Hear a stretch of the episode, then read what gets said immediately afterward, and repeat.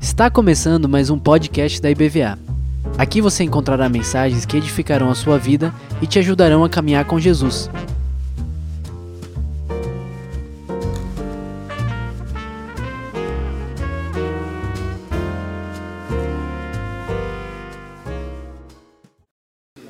Glória a Deus. Queridos professores, a Thelminha é, pede para avisar, tá? Que a suculenta, que é a plantinha, ela, ela, é, ela é uma plantinha muito chique, tá? E ela tem um detalhe que precisa molhar somente uma vez na semana e não pode acumular água, tá? Só isso, ela passa direto a água, então pode colocar naqueles vasos que acumulam água, tá certo? É só um recadinho rapidinho aí para vocês. Gente, boa noite mais uma vez. Agora à noite, né? Graça e paz do Senhor seja com todos. Eu gostaria de trazer uma palavra de Deus que vem pulsando no meu coração e uma coincidência santa, pastor Will o ministro do culto leu assim o texto que eu vou pregar, né? Eu vou falar eh, sobre leveza, falar sobre a leveza de Jesus. Estou um pouco inspirado pelo Sexta 2. A gente teve um tempo com os casais na sexta-feira falando sobre leveza nos relacionamentos. Foi um tempo muito abençoado, muito bom. Então quero convidar inclusive os casais a não dispensarem quando souberem desses eventos, são maravilhosos esses eventos do departamento de casais da nossa igreja, compareçam, que é sempre muito abençoador, muito edificante. Inspirou trazer esta palavra para vocês falando da leveza de Jesus. Então abra sua Bíblia em Mateus 11. Nós vamos ler um pouquinho antes, vamos ler a partir do verso 15. Que contextualiza a palavra de Jesus, que foi lida já aqui, dantes. Então, diz assim a palavra do Senhor: aquele que tem ouvidos, ouça. A que posso comparar esta geração? São como crianças que ficam sentadas nas praças e gritam umas às outras. Nós lhe tocamos flauta mas vocês não dançaram. Cantamos um lamento, mas vocês não se entristeceram. Eu quero que você preste atenção aqui que há um sentimento nesse texto. Um sentimento expressado nesse texto. Como é que você toca flauta para alguém, um instrumento tão bonito, melodioso, e essas pessoas não dançam? Como é que você instiga as pessoas falando de um lamento falando de algo triste, e elas não se lamentam por isso, não se entristecem com isso. Está se falando de frieza, ok? Neste sentimento que está presente aí. Então está se falando, Jesus está falando, a quem eu vou comparar esta geração? Então está falando uma geração fria, em primeiro lugar. Verso 18: Pois veio João, que jejuma e não bebe vinho, e dizem: Ele tem demônio. Veio o filho do homem comendo e bebendo, e dizem: Aí está um comilão e beberrão, amigo de publicanos e pecadores. Mas a sabedoria de Deus é comprovada pelas obras que acompanham. Veja que aqui tem outro sentimento presente. Veja, Jesus está falando de uma geração confusa. Vem Jesus comendo e bebendo, vem João que não come nem bebe, e vocês não dão crédito nem a um nem a outro. Vocês estão confusos, estão uma geração fria e uma geração confusa. Você consegue mais ou menos fazer alguma relação para algum cenário, talvez nos dias de hoje? 20. Então Jesus começou a denunciar as cidades em que havia sido realizada a maioria dos seus milagres. Por que não se, por que não se arrependeram? Ai de você, Corazim, ai de você, Betsaida, porque se os milagres que foram realizados entre vocês tivessem sido realizados em Tiro e Sidom, há muito tempo elas se teriam arrependido, vestido roupas de saco e cobrindo-se de cinzas. Olha outra característica aí, é uma geração incrédula. Então temos características aqui: frieza, confusão e incredulidade. Jesus segue, verso 22, mas eu lhes afirmo que no dia do juízo haverá menos rigor para Tiro e Sidom do que para vocês. E você, Cafarnaum, será levado até o céu? Não. Você descerá até o Hades. Se os milagres que em você foram realizados tivessem sido realizados em Sodoma, ela teria permanecido até hoje.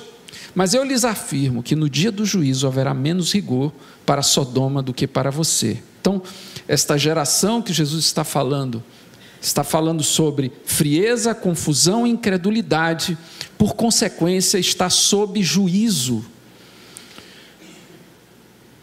E não há quem fique leve,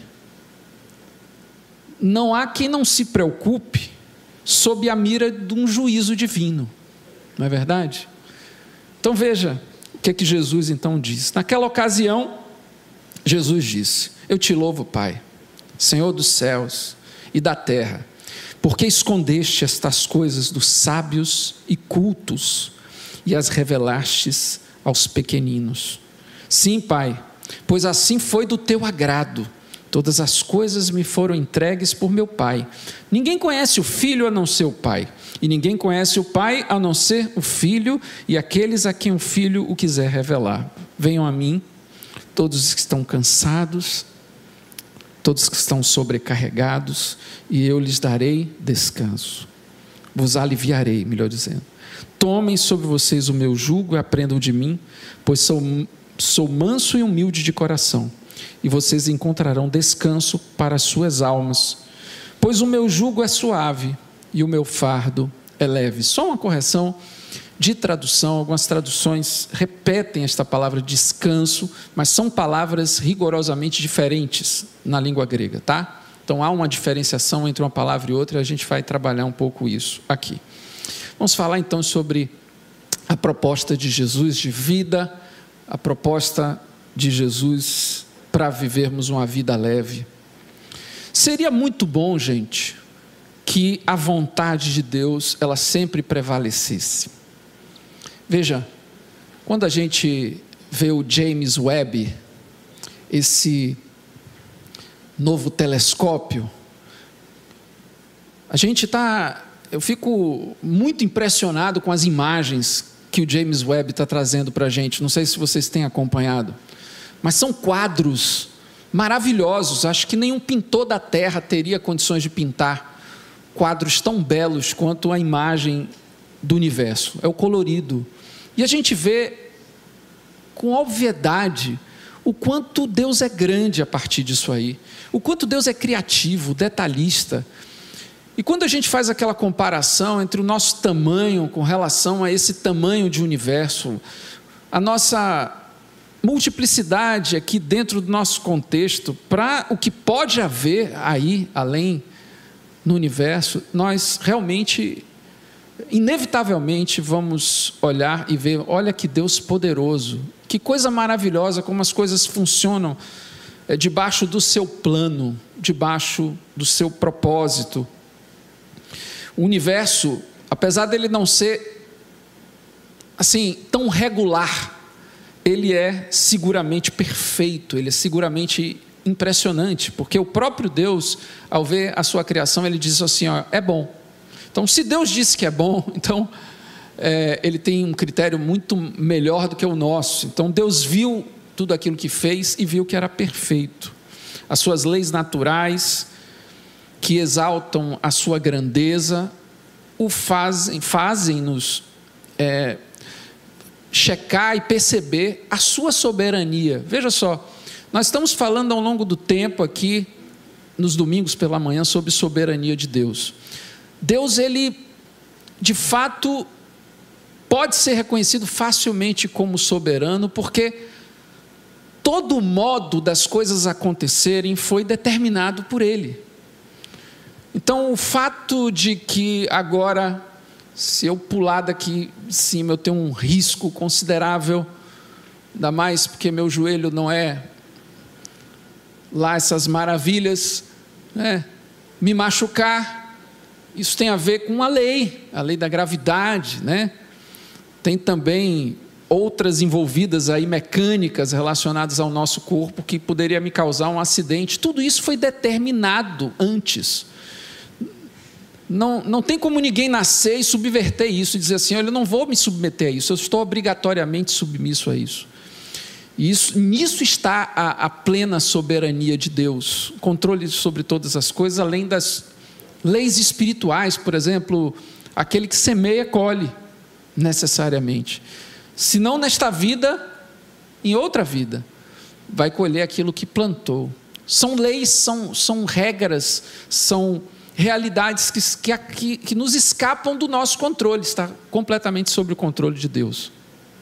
Mas Deus tem algo chamado vontade, que é expresso nas Escrituras como o desejo, o querer de Deus, que muitas vezes ele é contrariado. Do contrário, Jesus não oraria assim. Jesus diz assim: Seja feita a tua vontade, Pai, aqui na terra, assim como é feita no céu. E ele diz para nós orarmos isso também. Então a vontade de Deus, ela precisa de outras coisas para acontecerem. O desejo de Deus, muito embora ele seja imutável, ele precisa ser cumprido para que se prevaleça essa vontade de Deus.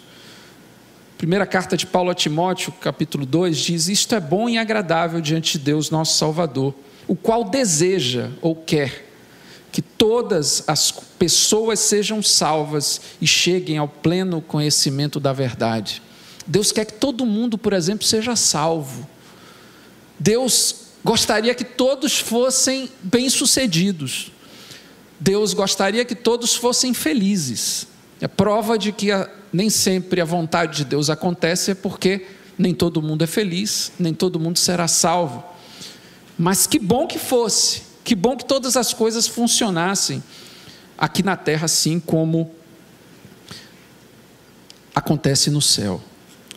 Então, a não prevalência do ou a não conformidade com o que Paulo chama de boa, perfeita e agradável vontade de Deus é o que mais torna a vida de alguém desconfortável, complicada, sem leveza.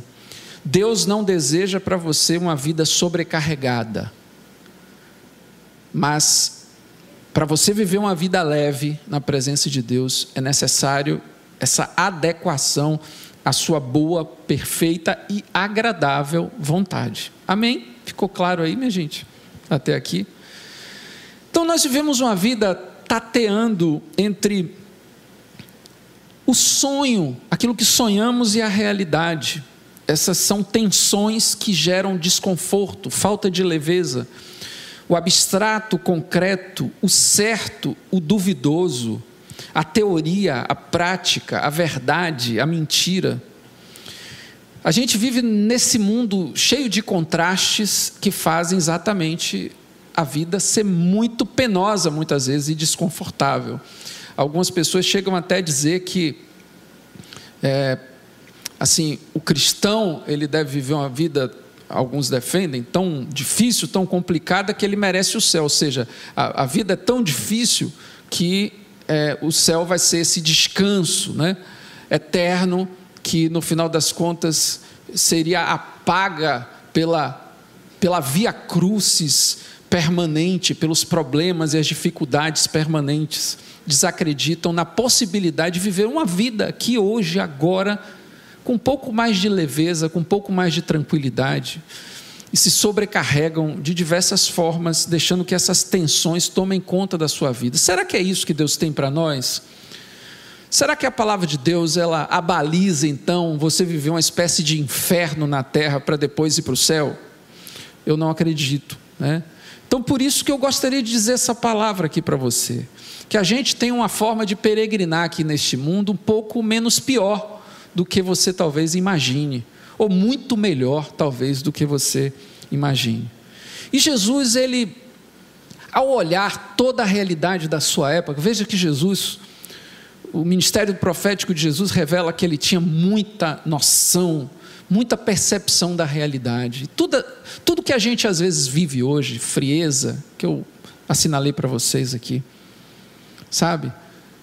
Dificuldade de se alegrar com os que se alegram, chorar com os que choram, pessoas que não têm sentimento, não têm pulsação, pessoas que estão mortas vivas, né? É aquele, como é que chama? Walking Dead, né?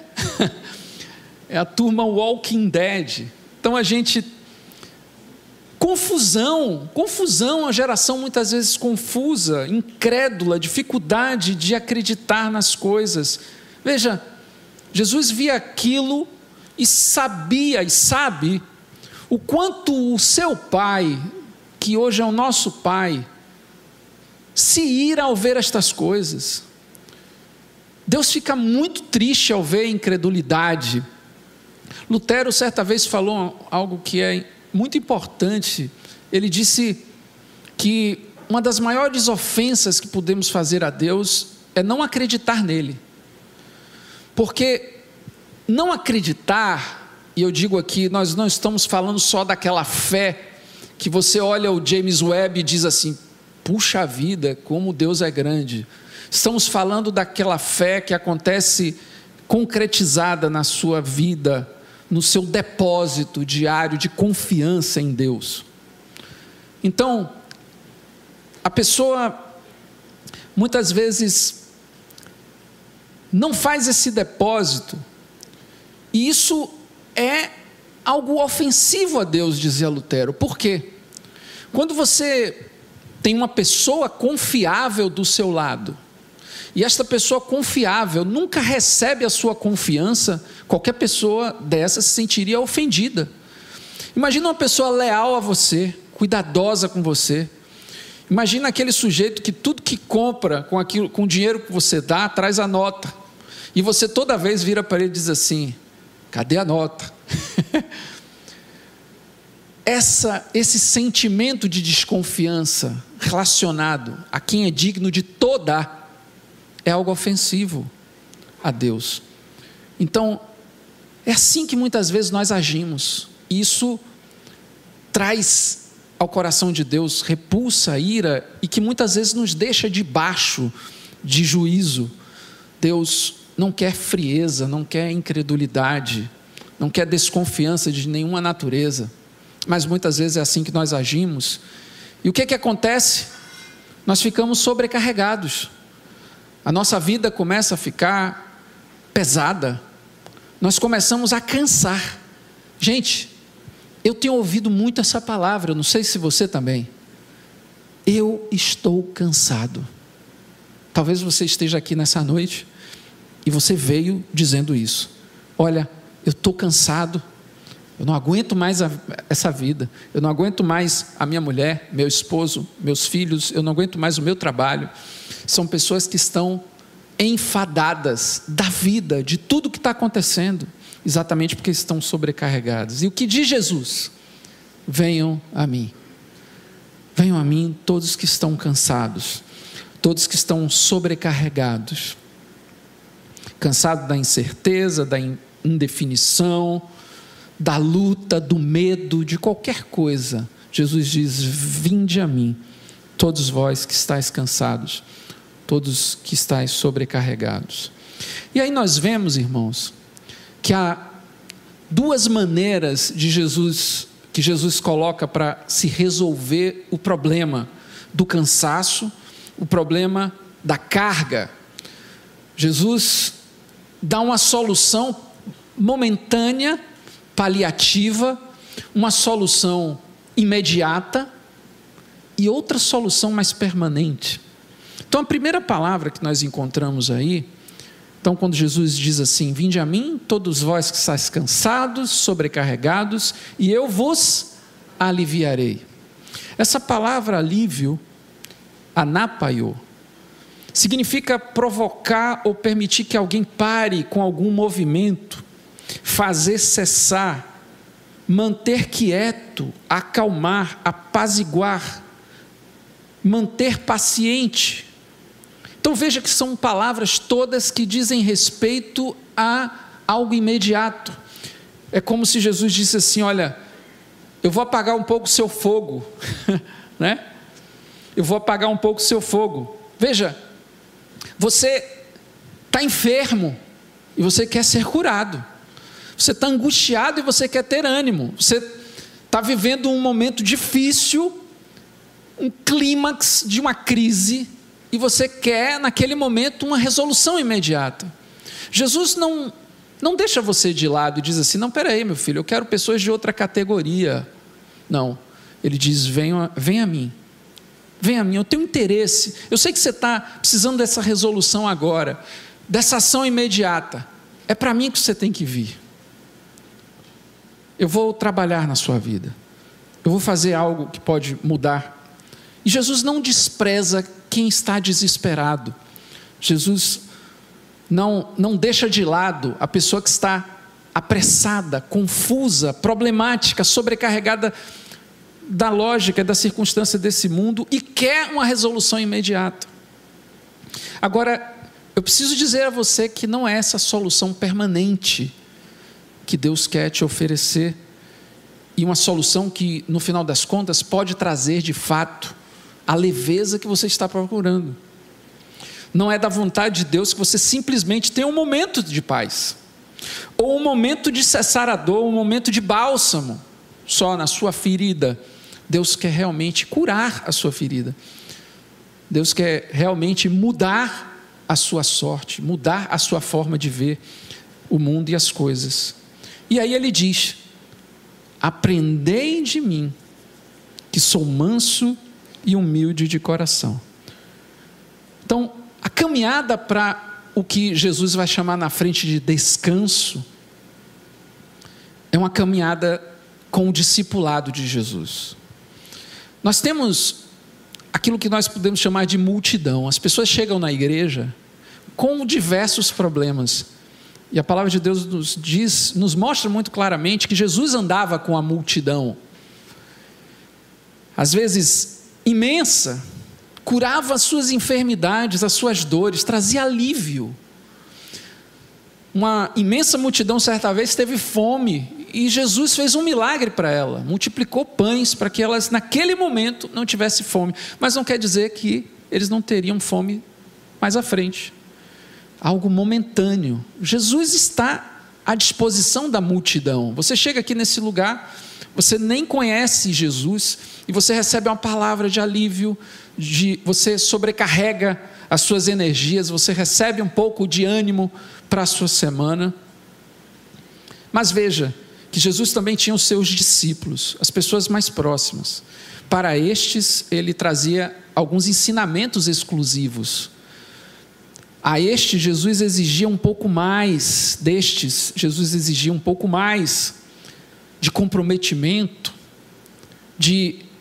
Jesus, a gente está comemorando o dia dos professores hoje, Jesus, como um mestre, ele sabia fazer a diferenciação do que é falar para a multidão e de falar para os seus discípulos, para os que tinham compromisso com ele. E Jesus então diz que estes que são seus discípulos aprendem com ele. E aqueles que aprendem com Jesus aprendem coisas específicas. Jesus falou sobre duas coisas essenciais que representam o caminho do discipulado dele: mansidão e humildade. Mansidão e humildade. Hoje nós vivemos numa cultura de autopromoção, uma cultura de luta pelos direitos, uma preocupação com se defender, uma preocupação com prevalecer, em ter opinião e espaços bem demarcados, bem garantidos. E veja o que, que Paulo vai dizer lá em Filipenses, no capítulo 2, texto lido pela pastora Semi pela manhã, na sua mensagem, linda inclusive. Nada façam, Filipenses capítulo 2, verso 3, por ambição egoísta ou por vaidade, mas humildemente considerem os outros superiores a si mesmos. Cada um cuide não somente dos seus interesses, mas também dos interesses dos outros. Seja a atitude de vocês a mesma de Cristo Jesus. O eu é uma coisa muito pesada. E eu não estou falando isso porque você precisa fazer algum regime, não, querido, tá? Eu estou falando que quanto maior é você, mais sobrecarregado você vai ficar. Então você precisa repartir, você precisa se doar. A Grécia dizia: seja sábio, conheça a si mesmo. Roma ordenava: seja forte e disciplinado. O judaísmo insistia: seja bom e cumpra a lei. O hedonismo seduzia: busque o prazer e se satisfaça. A educação, ela orienta: seja hábil, expanda o seu universo. A psicologia motiva: seja confiante e se autoafirme. O materialismo apregoa: seja possessivo, realize-se em possuir. O humanismo ensina: seja capaz, creia em si mesmo. O orgulho afirma: seja superior, promova os seus interesses. Jesus nos ensinou algo diferente. Seja altruísta, vença o egoísmo, subjugue a inclinação de explorar os outros e tirar vantagem em tudo. Seja generoso, porque afinal serão os mansos que herdarão a terra. Amém? Não é desejo de Deus que você siga outro caminho senão o caminho de Jesus. Então aí, no caminho do discipulado, no caminho de tomar a cruz, no caminho de negar a si mesmo, é que nós temos o remédio para essa carga muito grande. E a palavra descanso tem um significado lindo, irmãos. Olha que coisa interessante. Anapausis, é de onde vem a palavra pausar, descansar, e é entendida como recreação, como tirar férias. Olha que coisa legal. Você precisa e eu preciso tirar férias do eu. E isso que é o descanso que a palavra de Deus nos propõe. Veja, e aí Jesus fala que isso é não só um alívio, não só um paliativo, não só um momento, mas algo mais permanente, mais definitivo, que tem valor constante. É a bem-aventurança, é a felicidade. Então, vamos revisar aqui.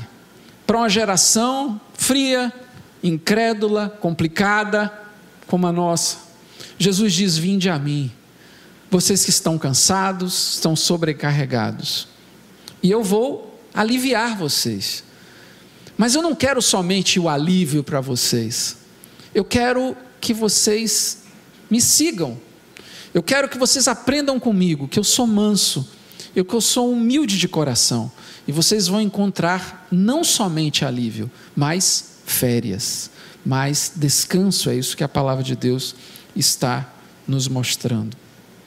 E Jesus segue o texto falando: porque o meu jugo ele é suave e o meu fardo é leve. Olha que coisa.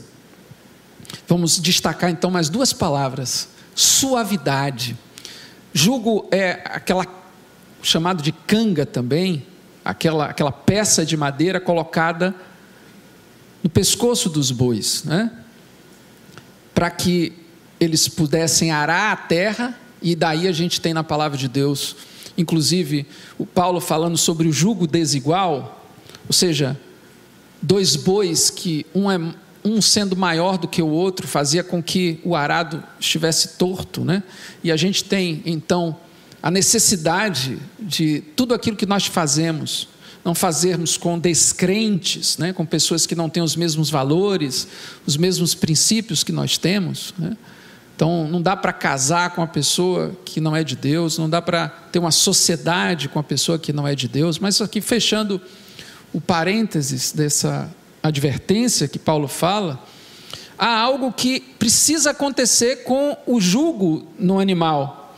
Ele precisa ser acolchoado, ele não pode ser duro, porque até que ele esteja puxando uma carga leve, se aquilo for inadequado, vai ferir o seu pescoço, vai causar desconforto. E Jesus fala que o jugo dele é suave. Agora é um jugo, preste atenção. A palavra julgo, ela não pode ser entendida de forma nenhuma como algo positivo. É sempre algo imposto. E o reino de Deus é algo que precisa ser entendido por cada um de nós como uma necessidade e uma obrigação. O reino de Deus precisa ser estabelecido no nosso coração como algo muito claro. Paulo se dizia escravo de Cristo. Nós somos filhos de Deus, mas nos tornamos escravos por escolha, porque fomos aquele filho pródigo que veio de lá exatamente dizendo: Olha, eu preciso ser ao menos um servo do meu pai. Nós somos tratados como filhos, mas sabemos exatamente de onde viemos. E a gratidão tem que acompanhar toda a nossa vida. A atitude de servidão, a atitude e o desejo de dizer assim: olha, tem alguém que me comanda, e esse alguém é Jesus Cristo. E isso faz parte também do caminho, claro, do discipulado. Isso nos traz também uma certa segurança. Eu não sou dono de mim mesmo, as minhas decisões estão submetidas à vontade de Deus. Portanto, quem guia o meu caminho, o meu arado, é o Senhor, o meu Deus. Então, a sujeição do mundo, esta é a grande diferença. A sujeição ao mundo, a antiga sujeição que nós tínhamos ao diabo e ao mundo, nos agride. A submissão também à religião também nos agride. Eu uma vez é, achei interessante um escritor chamado Rubem Alves, ele disse: Gente, eu não sei por que inventaram a leitura dinâmica. Né? Eu achei interessante, porque no final das contas, a leitura dinâmica foi o sepultamento da leitura por prazer. E é interessante como até a nossa vida nossa vida ela pode se tornar automatizada. A gente pega, às vezes, a Bíblia e fica, ao invés de desfrutar, veja só, olha como não faz sentido é, é, certos ritos que nós fazemos que se tornam hábitos, mas são meramente religiosos. Você comeria e faz sentido uma comida gostosa rápido? Ou, ou faz sentido que você coma devagar, provando todos os sabores. E veja, se a palavra de Deus é um alimento, faz sentido essa, essa correria do dever religioso, dos objetivos ou disso, daquilo, sabe? Então, por mais que nós amemos a disciplina, nós precisamos entender que esse elemento da compreensão de que a caminhada com Jesus é da suavidade, nos dará leveza para as nossas disciplinas espirituais, para a nossa vida espiritual. Você consegue me entender? Você consegue perceber a necessidade disso? Muito embora você precise se impor à disciplina, você precisa entender o significado daquilo que você está fazendo, e a busca pela palavra de Deus é uma experiência maravilhosa, o contato com Deus através da Sua palavra. A proposta de Jesus é de sujeição, a questão é o modo, suavidade, a maneira como o jugo se assenta no seu pescoço. É uma maneira gentil, é uma maneira manejável, é uma maneira agradável. É assim que Deus se impõe a cada um de nós. Por isso, é muito melhor o jugo de Jesus que o jugo do mundo, que o jugo da religião. Segundo lugar, sem peso o fardo é leve, Jesus disse. A palavra portion, ela é o diminutivo de portos, que dá origem à palavra porto. Então, pense comigo aqui que você tem um porto, chega o um navio e hoje a gente tem os, os caminhões que com os containers tiram a carga do navio.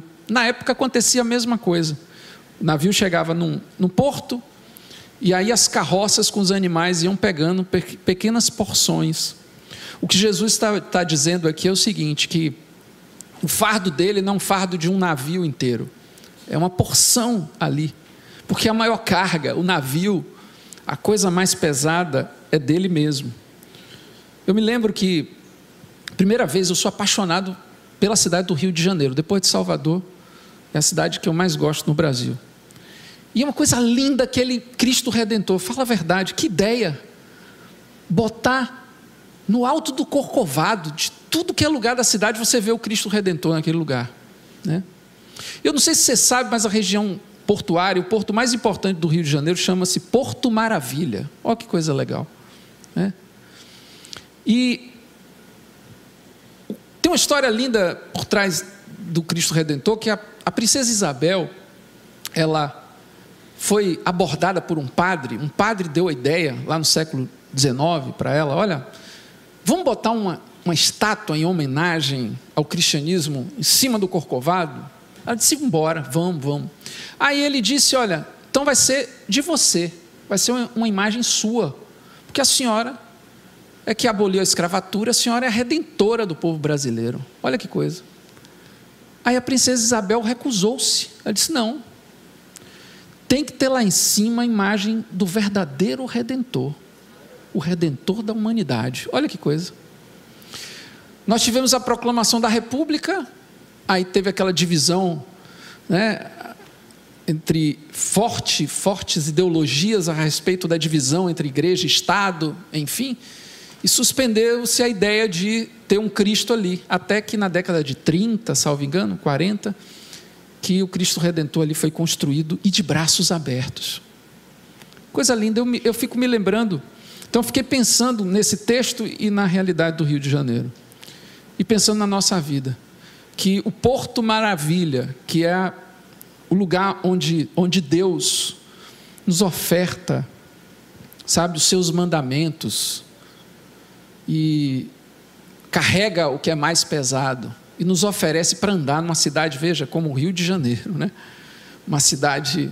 E a gente está tá quase chegando lá, viu? Aqui em Salvador a gente está quase chegando lá infelizmente, o abandono né, é, do poder público com relação à segurança no nosso, nossa cidade, no nosso estado, é algo terrível. E a gente está chegando lá, infelizmente. E você andar Porto do Rio de, no, no Rio de Janeiro, saindo do Porto Maravilha, né, mas andando por uma cidade muito complicada, muito difícil, muito cheia de dúvidas, Será que eu vou sobreviver nesse lugar? Será que as coisas vão dar certo? É muita insegurança, é muita incerteza, que gera até uma certa incredulidade. Será que isso aqui vai melhorar? Será que eu vou sair dessa situação? E a gente fica sobrecarregado, mas a gente pode olhar de qualquer lugar da cidade, olhar para cima, e a gente vai ver Cristo com os braços abertos, dizendo: Vinde a mim, todos vós que estáis cansados que estáis sobrecarregados, e eu vos aliviarei. E é esse Jesus que está aqui nessa noite, dizendo para você: vem a mim, eu estou de braços abertos. Se você está cansado, se você está sobrecarregado, eu quero aliviar você. Mas acima de tudo, venha, venha me siga, venha no meu discipulado, venha, tome sobre você o meu jugo, aprenda de mim que sou manso, que sou humilde de coração, e você vai ter férias na sua alma você vai ter vida, você vai ter bem-aventurança. Que Deus te abençoe em nome de Jesus nessa noite. Amém.